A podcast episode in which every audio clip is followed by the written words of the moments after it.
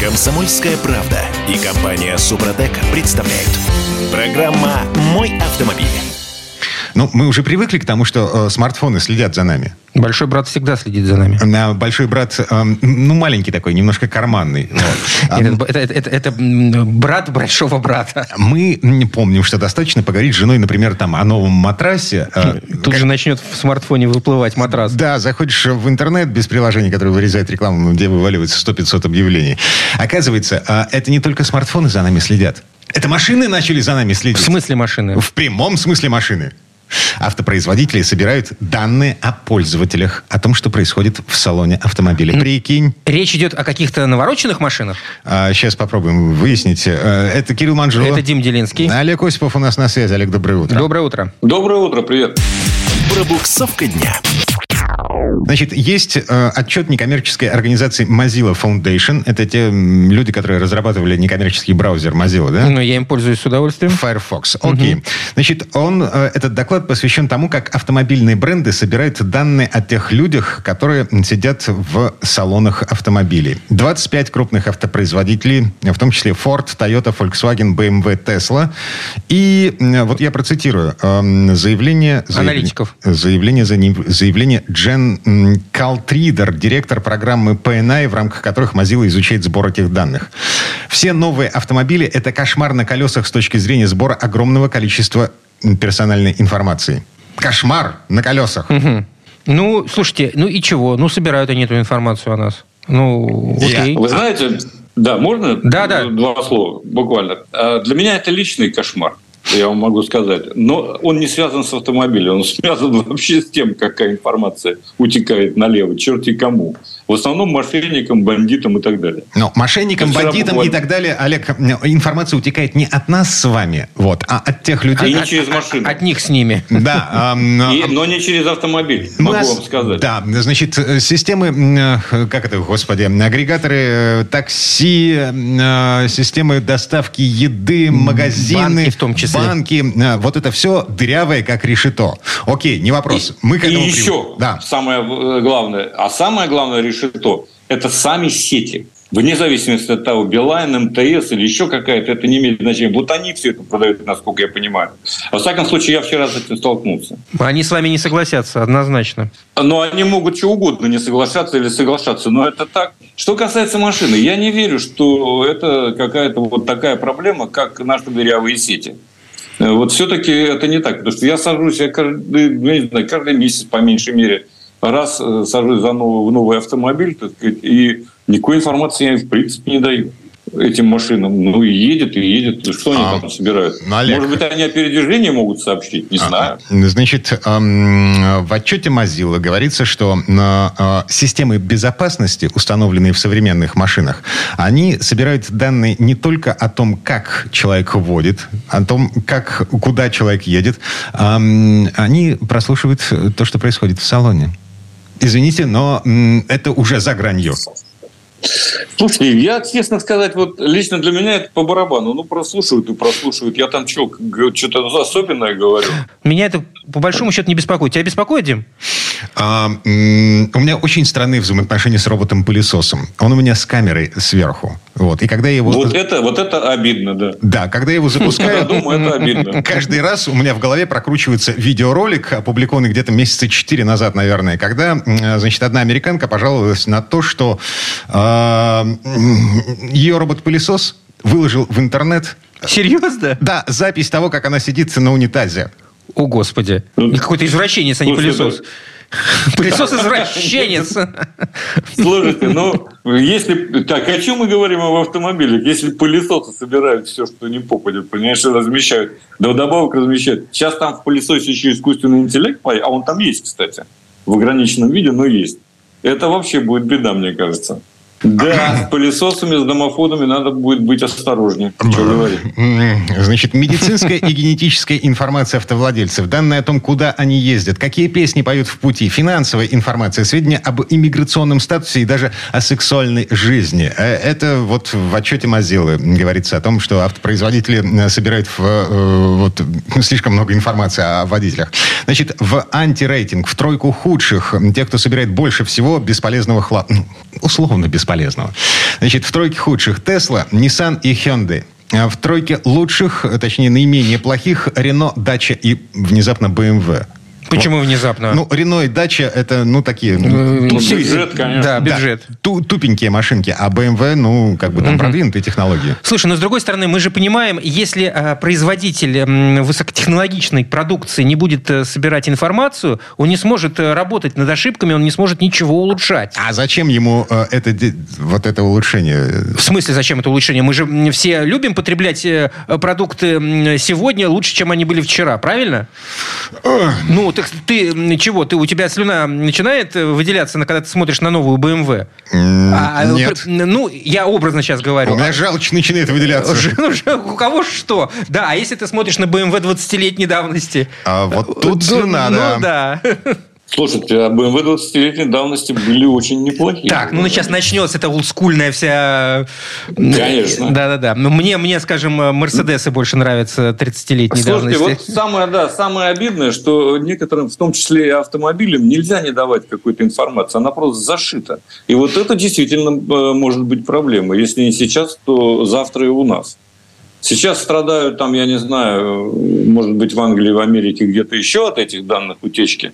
Но это и нам, ну, как бы, тоже может грозить совершенно спокойно. А давайте теперь представим себе, что, э, что собирают о нас китайцы, китайские машины. На что они нас собирают? А мы э, даже предположить не можем, потому что э, Mozilla исследовала... э, То есть хуже, чем тот пылесос, пожалуй, ничего предположить не могу. А, кстати, у китайцев ведь более продвинутые эти системы есть, чем даже у европейцев и американцев. Я имею в виду инфографику, вот это все. Ой-ой, ой-ой. Только я не понимаю, зачем им это понадобилось бы.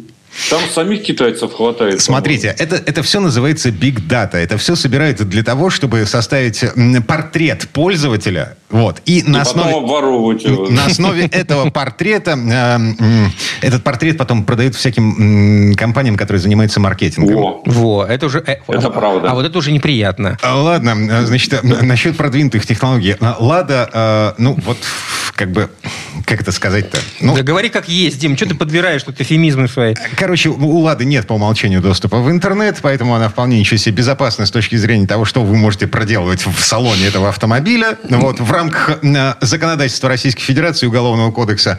Вот, а автомобили Лада получит систему ESP. Аллилуйя. Стабилизация таки вернется в наши В первой машины. половине следующего года такой и осталось недалеко. А, Значит, в конце этого года обещают наладить в Костроме, на том же предприятии, где выпускаются э, АБС. Вот. э, Но они, кстати, сразу говорили об этом, когда открывали это предприятие. А, окей. Годовой объем производства АБС и ЕСП составит 850 тысяч штук с перспективой увеличения до миллиона двухсот тысяч. Это к вопросу об объемах производства и, соответственно, о конечной стоимости этих штуковин. И вот тут мы выходим на еще одну любопытную цифру. АвтоВАЗ а, собирается в 2024 году на трех своих площадках в Тольятти, в Ижевске и в Петербурге, соответственно, выпустить полмиллиона автомобилей «Лада».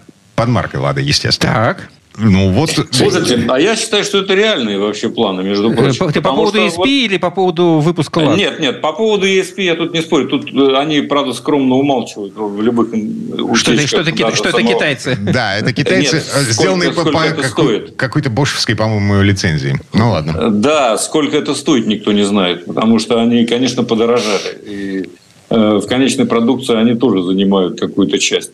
Это первое. Но если э, АвтоВАЗу вместе с КАМАЗом удалось, так сказать, продавить вот эту систему утилизбора, и они зачистили площадку, по сути дела. Поэтому уже э, в этом году они продали за первое полугодие больше 200 тысяч, если мне не изменяет память, автомобилей. Где так, да. Да, вот. Поэтому за год можно полагать, при всех равных условиях, что хуже не станет, так сказать, они могут продать вполне себе 400. Ну, сейчас речь а идет, если брать, речь идет а о если следующем брать новые площадки, да, совершенно верно. А если брать новые площадки, они же Ларгус, который очень востребован, вообще-то говоря, на российском рынке. Если Ларгус переносят в Ижевск, то это еще там тысяч 30-40 как минимум можно совершенно спокойно продавать. Это как гранта будет расходиться, а это на первом месте э, модель. И плюс еще они запускают китайца в Питере.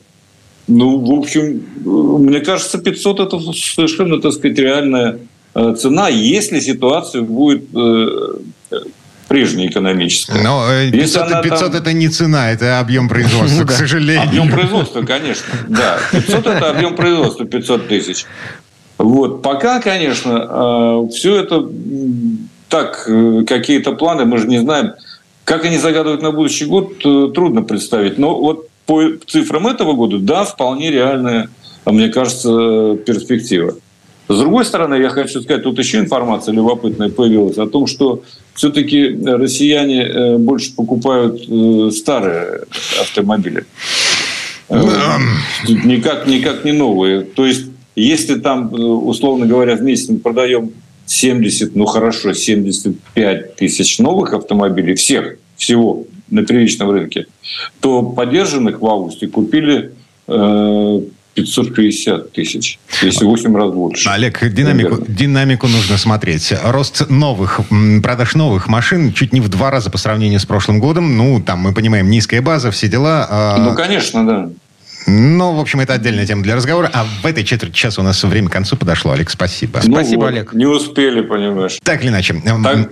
Олегу хорошего дня, а мы вернемся буквально через пару минут. В следующей четверти часа к нам присоединится Юрий Сидоренко, автомеханик, ведущий программу «Утилизатор» на телеканале ЧЕ. Обсудим, почему вы не сможете пройти техосмотр, если возникнет такая необходимость. Комсомольская правда и компания «Супротек» представляют. Программа «Мой автомобиль». И вновь о техосмотре. В настоящее время, я напомню, обязанность проходить техосмотра, а, ну, в общем-то, отменена. И именно из-за этого водители, в случае, когда им все-таки приходится проходить техосмотр, а такие случаи происходят, случаются. Так вот, э, в этот момент э, люди допускают определенные ошибки. Они забывают о том, что необходимо сделать. Мы сейчас попробуем напомнить. Я Кирилл Манжула, и к нам присоединяется Юрий Сидоренко, автомеханик, ведущий программы «Утилизатор» на телеканале Че. Юр, доброе утро. Доброе утро. Автомастер. Итак, все-таки когда-то, ну, возможно, каждому из нас придется пройти техосмотр, несмотря на то, что он отменен. И здесь нужно помнить э, много важных моментов. Ну да, ну как бы напомню, там это когда возраст автомобиля превышает 4 года, например, или при смене владельца. Вот, ну, и 4 года он превышает. Э, ну и как бы, если вносятся изменения в конструкцию, то это любой, любого года машина должна пройти техосмотр. Дело не в этом. Смотрите, я сейчас проходил... Откуда вообще появилась вот эта история, эта тема? Э, я сейчас э, машину-то вот, которую я гоню из Японии в своем проекте, вот, мне пришлось проходить техосмотр, потому что она 2018 года и поставить на учет я без техосмотра просмотра не могу. И я угу. понял одно, там просто, пока я стоял, ну, приехал к своему времени, встал э, рядом, ну, я всегда раньше приезжаю, стою, смотрю, люди выходят оттуда, их заворачивают. А просто потому что они некоторые вещи, ну, не подготовили машину к техосмотру. Проблем-то нет, как бы вот, ну, ни, никаких подготовить. А надо, чтобы определенные все... вещи были, но мы забыли. Но в силу того, что это делать, делать уже крайне редко нужно, люди просто ну, не держат в голове какие-то мелочи. Да, они просто могут уже и забыть, и не знать, понимаете? Ну, давай, по поехали. Прям быстренько. Угу. Первая аптечка огнетушитель. Ребят, ну они должны быть свежие и рабочие, это понятно. То есть, когда у вас аптечка ей 15 лет, то это уже не аптечка, это недоразумение. Это никому не нужный ящик. Вот. Банально, должен... на, на аптечке написан срок годности. Ну, это самое банальное, но проще, ребят, хотя бы раз в два года ее обновлять. Потому что, поверьте мне, пускай она не пригодится, она стоит копейки. Мало того, я же говорю, в аптечку нужно э, добавлять обязательно те, те лекарства, которые нужны лично вам чтобы они должны быть. Дальше огнетушитель, но он по-любому должен быть хороший и рабочий. Потому что это прям очень важная вещь. Машина горит за 7 секунд. Вот поймите, замыкание в проводке, она выгорает полностью. Должна, если вам... Должен быть этот самый. И если вам кажется, что это происходит крайне редко, нет. Это случается, к сожалению. К сожалению. Второе. Дополнительные зеркальные элементы. Ну, это, это вот прям Сейчас же многие вешают прекрасные зеркала вовнутрь салона, да? Но это изменение конструкции. Ребят, там должно быть штатное зеркало, например, э, ну, заднего вида внутри салона. Просто перед тем, как вы приезжаете на техосмотр, вы его снимите просто и все. Снимите, то, уберите. То, то, которое вы наве- навешиваете для себя лично, вот это вот большое какое-нибудь ну, там обзор на сколько-нибудь градусов. Ну вот, это, это касаемо, вот, ну, элементарно делается. Все, вы спокойно проходите техосмотр. Тоже касается, например, боковых зеркал. Смотрите, очень часто у нас на машинах, ну, на наших, например, там ставят зеркала, не, ну, как бы маленькие, плохие, ставят новые, там, с поворотниками, со всем делами. Все, ребята, это минус техосмотра. Там должны стоять штатные зеркала, которые должны идти. Пускай они маленькие, пускай они неудобные. Если вы их снимаете, положите их в коробочку перед тем, как проходить техосмотр, поставьте обратно. Третье. Ремни безопасности. Ну, блин, они должны А что- а работать, что и с- они должны быть. А как, как их может не быть? Как их может не Э, быть? Легко. Они как бы есть, но они не вытаскиваются. Подходит сотрудник, он берет за ремень, его вытягивает, потом резко дергает. То есть он должен заклинить, он должен работать. Задние ремни, как правило, ими не пользуются. Пока машина ездит, они там за- закисают, вот эти элементы. И все, оно перестает работать. Вот и все. Все, техосмотр, ну, как бы не пройден. Готово.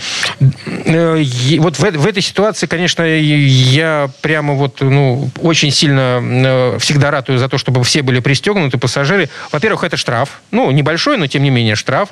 А Во-вторых, я не понимаю вот этого вот российского разгильдяйства по отношению к ремням безопасности. Ну, что это такое? Ну, неужели это так сложно? Неужели Я- это так неприятно быть пристегнутым? Я не знаю, в чем проблема, но благо уже сейчас она, слава богу, уходит, эта проблема. То есть фактически все уже... Я всегда ав- автоматически пристегивался.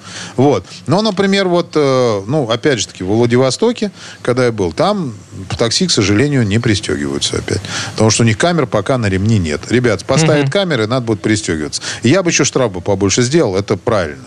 То как бы его же не получишь, если ты пристегнут, правильно? Что бояться-то? Пускай он будет 5 тысяч рублей, чтобы тогда уже точно будут все пристегиваться. А сейчас тысяча. Да, нам, да, сейчас тысяча, нам сейчас, вот мне сейчас, я думаю, нам сейчас скажут, а, за что вы там говорите? Нет, я говорю, как по закону надо жить. По закону надо жить, это будет правильно. И тогда все будет хорошо. Двигаемся дальше. Э, Причина номер четыре. Отсутствие подголовников или сидений. Сиденья редко, когда отсутствуют, но бывает такое, что люди снимают. Подголовники это очень часто снимают, потом их теряют. Так вот, если у вас по конструкции автомобиля должен быть подголовник, на передних и на задних сиденьях, значит, они должны быть. Иначе все. Вот. Дальше то, что уже в принципе э, ну сложнее сделать, но для этого надо заехать хотя бы э, в сервис, чтобы вам подрегулировали фары. Вот это неправильная настройка фар. Это вот сплошь и рядом бывает, когда фары Подожди. светят в разнобой. Секундочку. Мне казалось, что на- в, техос- на- в процессе техосмотра их регулируют. Нет? Нет, конечно. Когда вы приезжаете на техосмотр, они их просто смотрят состояние. А регулировать их надо в сервисе. Вот в чем все дело. То есть подготовиться надо к этому. И фары, как правило, у всех настроены неверно. Поэтому нужно заехать и сделать эту процедуру.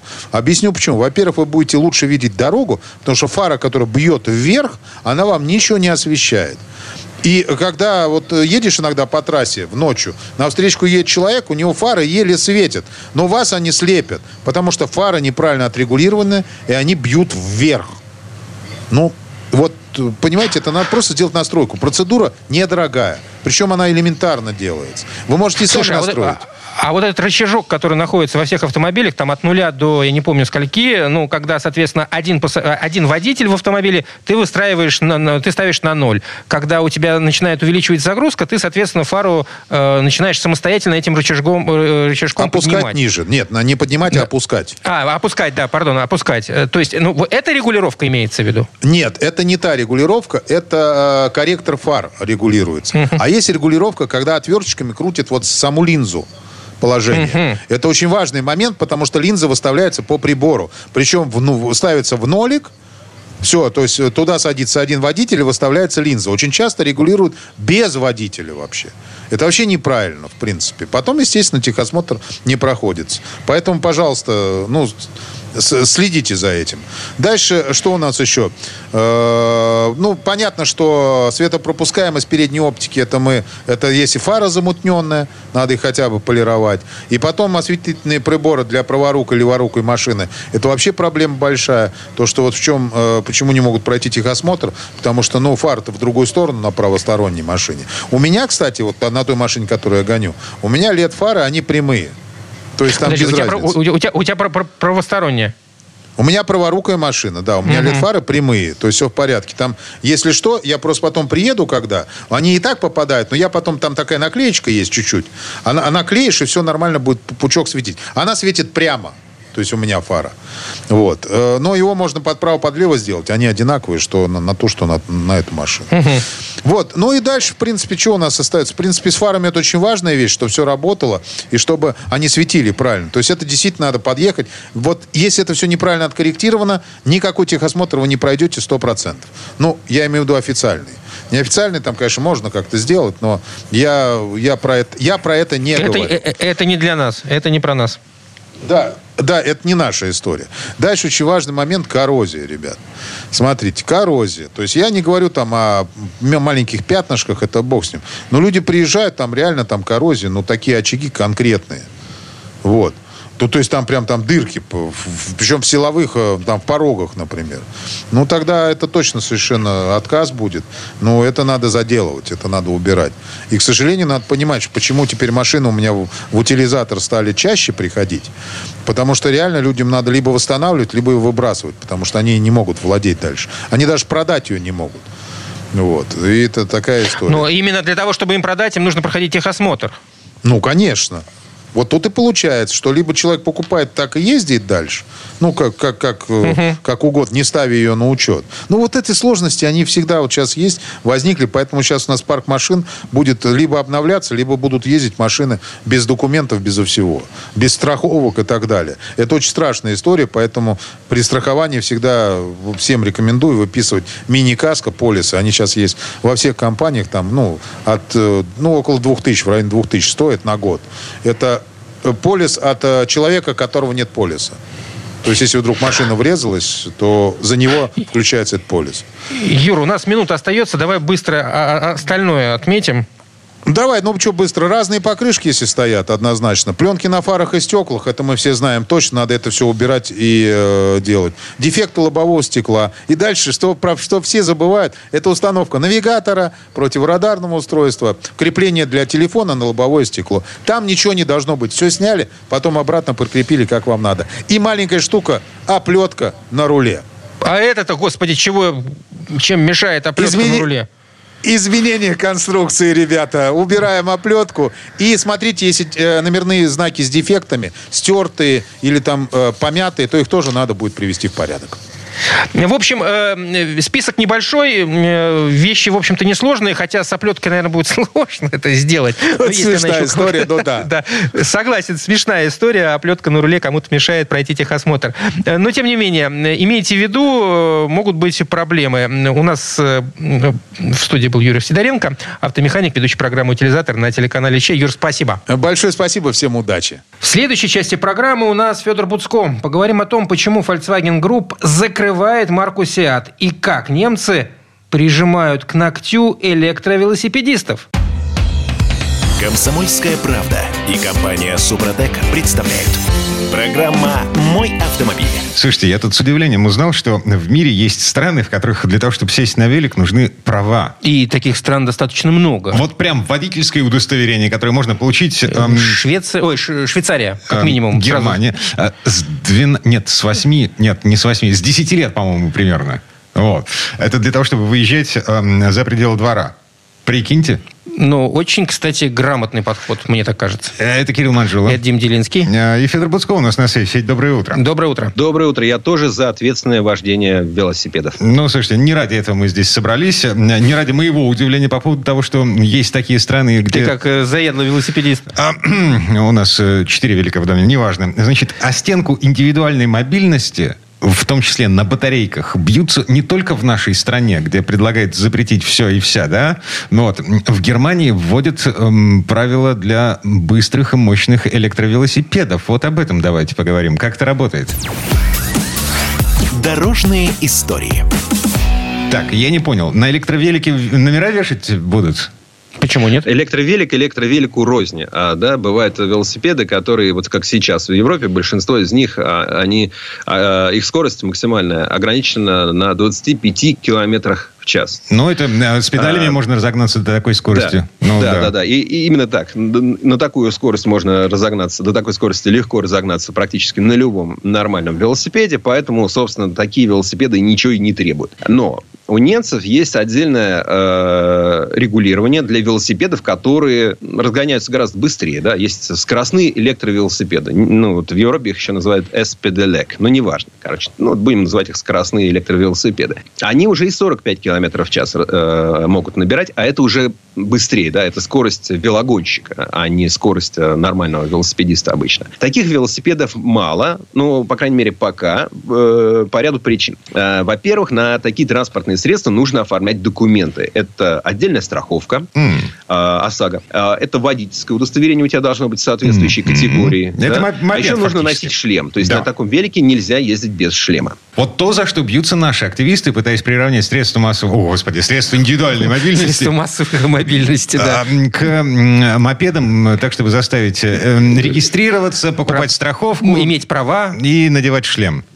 Тут проблема в том, что э, индустрия все время предлагает все новые и новые средства, новые и новые двигатели и системы привода и так далее. Получается, что закон, ну, он априори опаздывает за жизнью, да, он нагоняет ее жизнь. Да, появляется какое-то явление, тогда издается закон. Но здесь э, просто даже, ну, даже наша Госдума не успеет э, за э, пополнением, так сказать, ассортиментом магазинов вот этих вот электрических средств индивидуальной мобильности.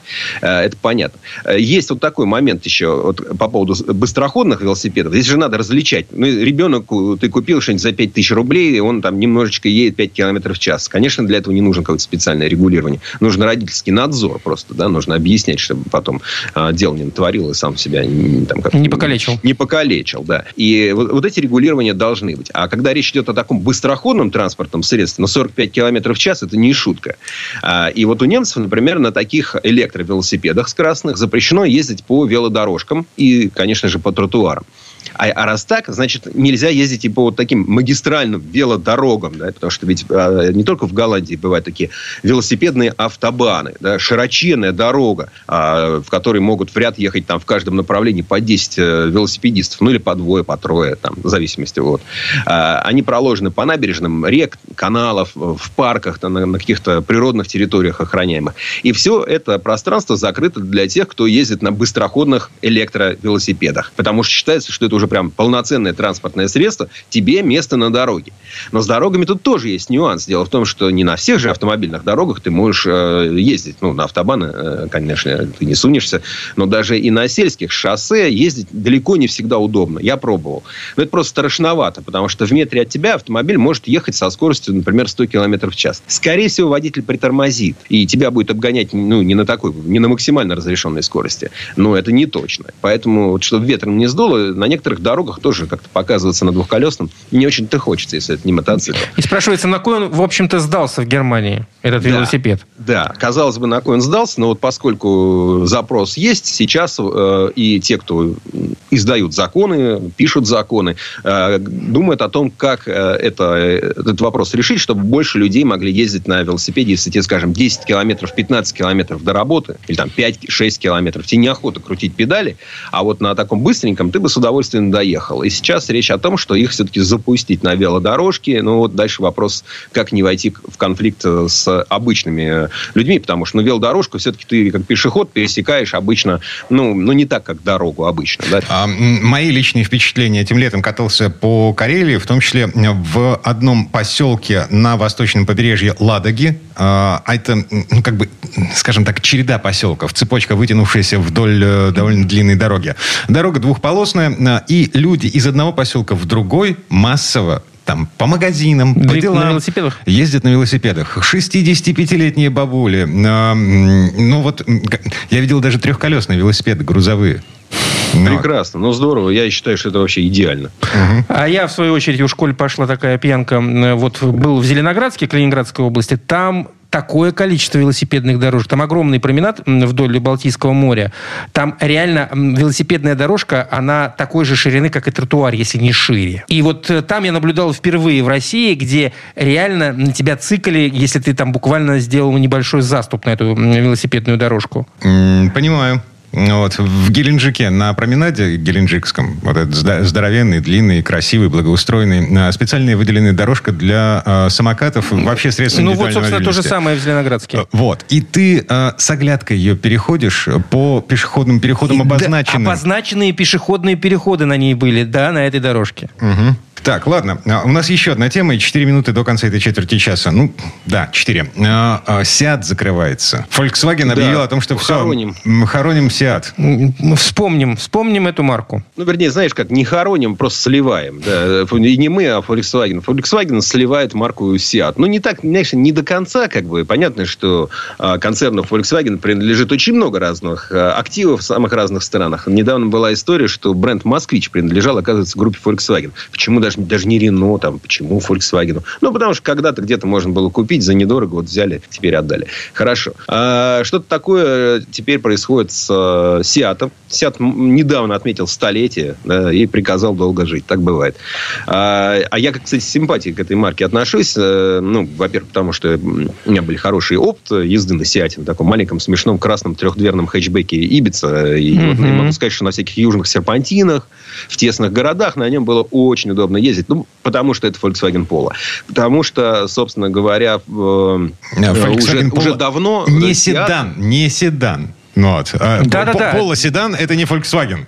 Ну, тоже Volkswagen. Ну, ладно тебе. Ну, ну, ну, ну немножко другой. Просто для других рынков. А, ну, просто суть такая, что Seat, он долгое время играл э, роль недорогого аналога для там, различных моделей Volkswagen. Вот у нас Шкода до какой-то степени тоже такой была.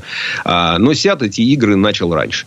И там, например, была модель Leon, это альтернатива там, э, Volkswagen Golf. Был Seat Exeo, такой большой, красивый. Э, это, соответственно, ну, типа Audi A4, ну, и так далее. То есть, они брали что-то такое вот, что есть в этом э, большом концерне, и из этого что-то такое делали. Но сейчас, э, некоторое время назад, несколько лет назад, в Европе появилась марка Купра. Ну, тот же Seat стал, тот же завод выпускает марку Купра. Это в основном кроссоверы, но такие яркие, броские машины. Я бы их сравнил с Альфа-Ромео. Не потому, что они похожи, а вот потому, что это такая яркая, стильная, м, действительно стильная, да, э, красивая машина, хорошо упакованная. И вот этот бренд Купра, он залетел. То есть, э, у них рост популярности обалденный. Volkswagen решил, что не хочет инвестировать сразу и в Seat, и в Купру. Больно жирно этим испанцам будет. Э, вот они... Э, и, и, и, собственно говоря, поэтому Seat глушат вероятно, под этим брендом будет э, выпускаться какие-то э, системы мобильности. Что, что это значит, бог его знает. Ну, просто, наверное, так, чтобы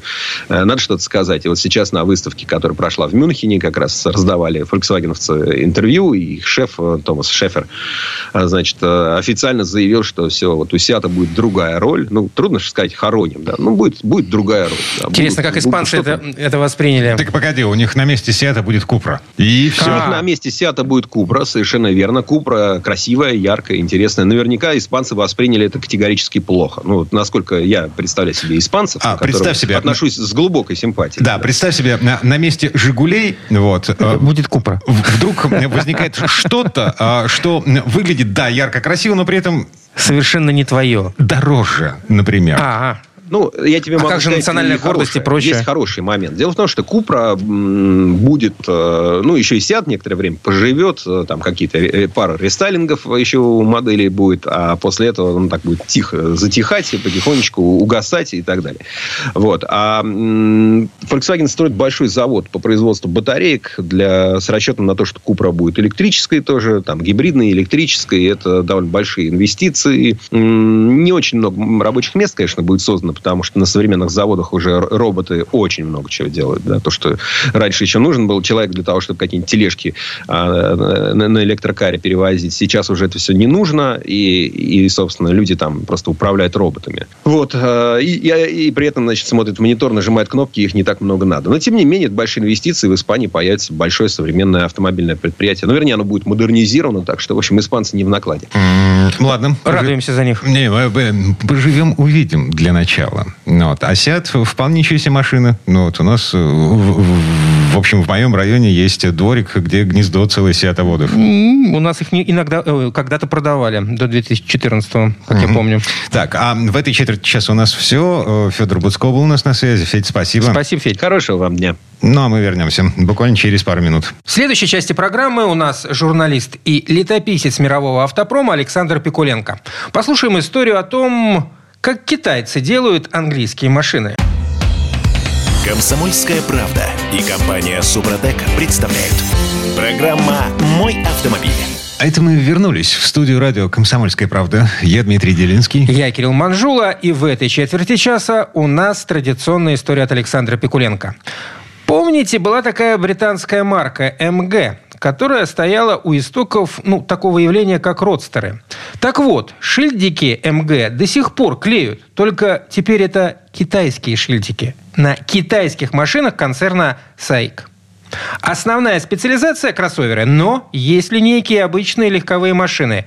Большой лифтбэк МГ-6, например, а пару лет назад появился и компактный седан МГ-5. Пятерка стала первой полностью новой моделью в свежем фирменном стиле бренда. Э, китайско-английского, английско-китайского. А, неважно. Ну, пофигу.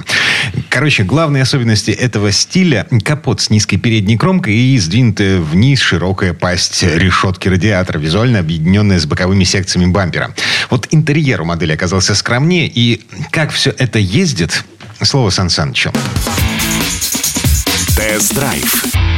Что бы ни говорили представители японского, американского и европейского автопрома, но время их господства на мировой арене постепенно подходит к концу. Первыми это доказали корейские автопроизводители, а вот теперь пришла очередь китайского автопрома. Конечно, еще 10 лет назад потуги китайцев не выглядели угрожающе. Но время идет, и современный китайский автопром сделал колоссальный рывок, что наглядно демонстрирует компания Morris Garage со своим седаном MG5.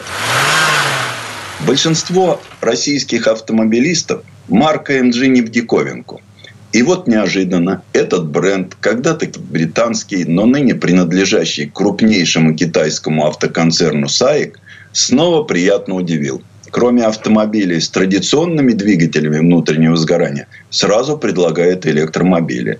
Причем даже несколько моделей. Электрокроссовер MG ZS EV и самая современная разработка бренда – хорошо оснащенный электрический кроссовер Marvel R – на пике автомобильной моды сейчас кроссоверы. Но сегодня мы познакомимся с седаном. Но сначала поговорим об истории имени длиной в век. И давайте поначалу разберемся, что же это за бренд такой. Марка MG, первоначально Morris Garage Limited, появилась на свет в Англии в конце 20-х годов прошлого столетия. Долгие годы у себя на родине и в Западной Европе она славилась спортивными моделями – а в 50-е годы инженером МГ был знаменитый Алик Иссигонис, создатель Мини. В 2006 году на волне кризиса староанглийского автопрома МГ как марка был выкуплен автогигантом из Китая, концерном САИК. Чтобы был понятен масштаб и потенциал этой компании, отметим, что последние несколько лет САИК прочно и бессменно удерживает первое место по объемам производства в Поднебесной и седьмую строчку в мировом зачете. Значительный капитал позволил концерну поставить инженерные и дизайнерские центры на всех континентах, кроме Антарктиды. САИК имеет 280 филиалов в Израиле, Соединенных Штатах Америки, Австралии, Индонезии, ЮАР и, очевидно, в Англии где китайские деньги сохранили и приумножили возможности местных инженеров и дизайнеров. Поэтому и получился MG5 автомобилем-космополитом, во внешности которого переплелись все современные мировые мотивы. Построен он на незамысловатом шасси с полузависимой задней подвеской, хотя на тормозах разработчики экономить все же не стали, установив по кругу дисковые механизмы – Седан получился габаритным. Он достигает в длину 4675 миллиметров, в ширину 1842, а в высоту 1480 миллиметров. Да и колесная база равна 2680 миллиметров. То есть типичный современный гольф-класс. Его отличительными чертами стали капот с низкой передней кромкой и сдвинутая вниз широкая шестиугольная пасть решетки радиатора, которая визуально объединена с боковым воздухозаборниками, и они, как правило, окрашены в контрастный цвет. Сошлось все это очень органично и самобытно. Седан не копирует ни одного из своих успешных одноклассников.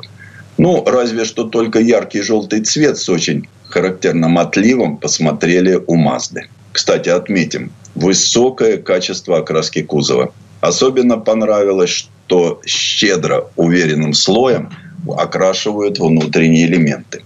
Не стали китайцы экономить. Например, и ниша запаски под полом багажника и подкапотное пространство хорошо окрашены. Подчас некоторые производители оставляют их прямо в грунтовке. Пространства внутри хватает всем. Приятное впечатление с первого взгляда производят и детали интерьера. Ладные модерновые формы, добротные материалы, без избыточных запахов, которыми раньше отличался автопром Поднебесный. Спасибо дизайнерам, разбавившим черные массивы пластика и эко-кожи контрастами. Серебристые вставки и окантовки, они повсюду уместны. Верхнюю часть передней панели обшили эко-кожей. Однако уместнее бы мягкое убранство выглядело на дверных панелях. Под окном, там, куда хочется положить локоть. Причем подлокотники на двери, конечно, есть, но расположены неудобно, слишком низко. Но ведь любят в Китае кожаные салоны. Настолько, что обшили передние сиденья эко-кожей без перфорации. В любой летний солнечный день на таких креслах горячо. Досадно, потому что за исключением этого недостатка сиденья вполне удобны. И длина подушки достаточно, и боковые поддержки неплохие. Медиасистема с 10-дюймовым сенсорным дисплеем имеется во всех комплектациях MG5. Даже в базовой с механической коробкой. Экран хорош. Toyota позавидует. Картинка четкая и яркая. Впрочем, настолько яркая, что ночью хотелось бы эту яркость уменьшить. А регулировок нет. Пиксели так и маячат в глазах. Хороши и изображения с камеры заднего вида. Во многих европейских автомобилях оно куда менее детализировано. Экран заодно служит и интерфейсом бортовых систем, а именно климат-контроля. И тут сначала теряешься. Сделано все довольно необычно, привыкаешь только на второй, а то и третий день. В той машине, которая была у нас в руках, обычный кондиционер и скорость обдува и температуру приходится выставлять вручную. Это, кстати, можно сделать не только с экрана, но и из аналоговых кнопок под ним. В целом, Интерьер и эргономика скроены по образцу корейских автомобилей, но с заметным китайским акцентом. Поэтому кое-где и найдутся заморочки вроде упомянутых. А вот еще. Что мешало круиз-контролю с весьма удобным подрулевым пультом добавить столь актуальную у нас ограничитель скорости? Программно-аппаратная начинка одна и та же. И почему в 2023 году на среднеразмерном седане не очень-то бюджетного формата нет регулировки руля по вылету. Зато нет претензий к пространству в салоне. У MG5 удивительно много места. Гораздо больше, чем, например, у Лады Весты. Удачно продумано пространство для задних пассажиров. У них и в коленях хватает места, и над головой просторно, и внизу ногам ничего не мешает. Последнее благодаря высоко установленным передним креслам. Даже тот, кто сядет посередине, не будет в обиде. MG5 переднеприводный, поэтому тоннель едва поднимается с пола на сантиметр другой. Оснащают MG5 только бензиновыми моторами. На старте полуторалитровый атмосферник мощностью 109 лошадиных сил с пятиступенчатой механикой или с вариатором средней комплектации. Двигатель традиционно для Китая благосклонно относится к 92-му бензину.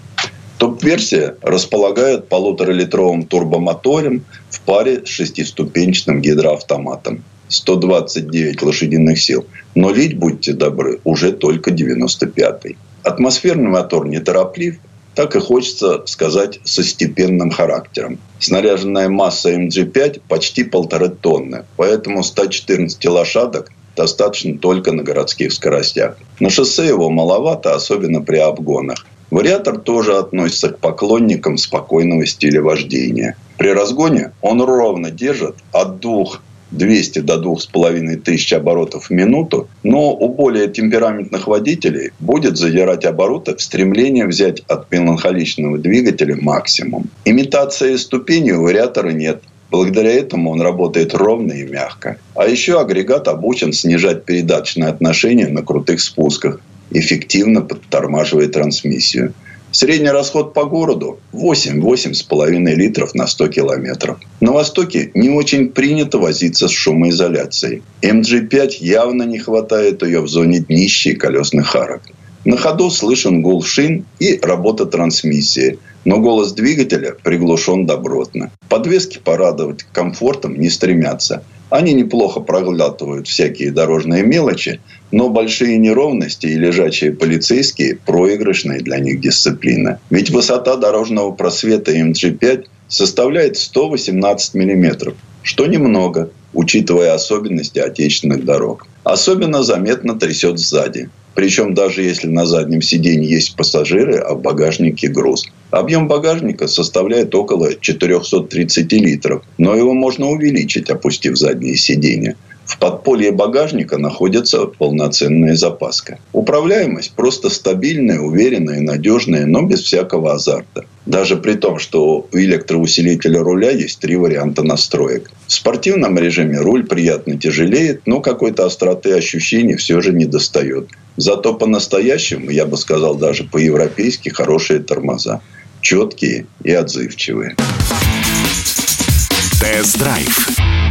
Сан Саныч, спасибо. Это был Александр Пикуленко, летописец мировой автомобильной индустрии. И у нас на этом все на сегодня. Дмитрий Делинский. Кирилл Манжула. Берегите себя. Программа «Мой автомобиль».